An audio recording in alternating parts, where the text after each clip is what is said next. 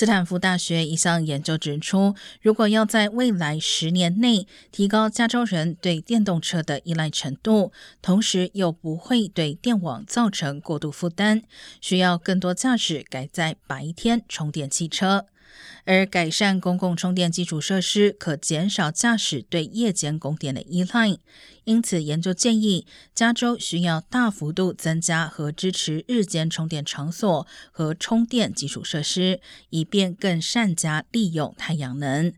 另外，增加充电可用性也将有助于电动车更普及。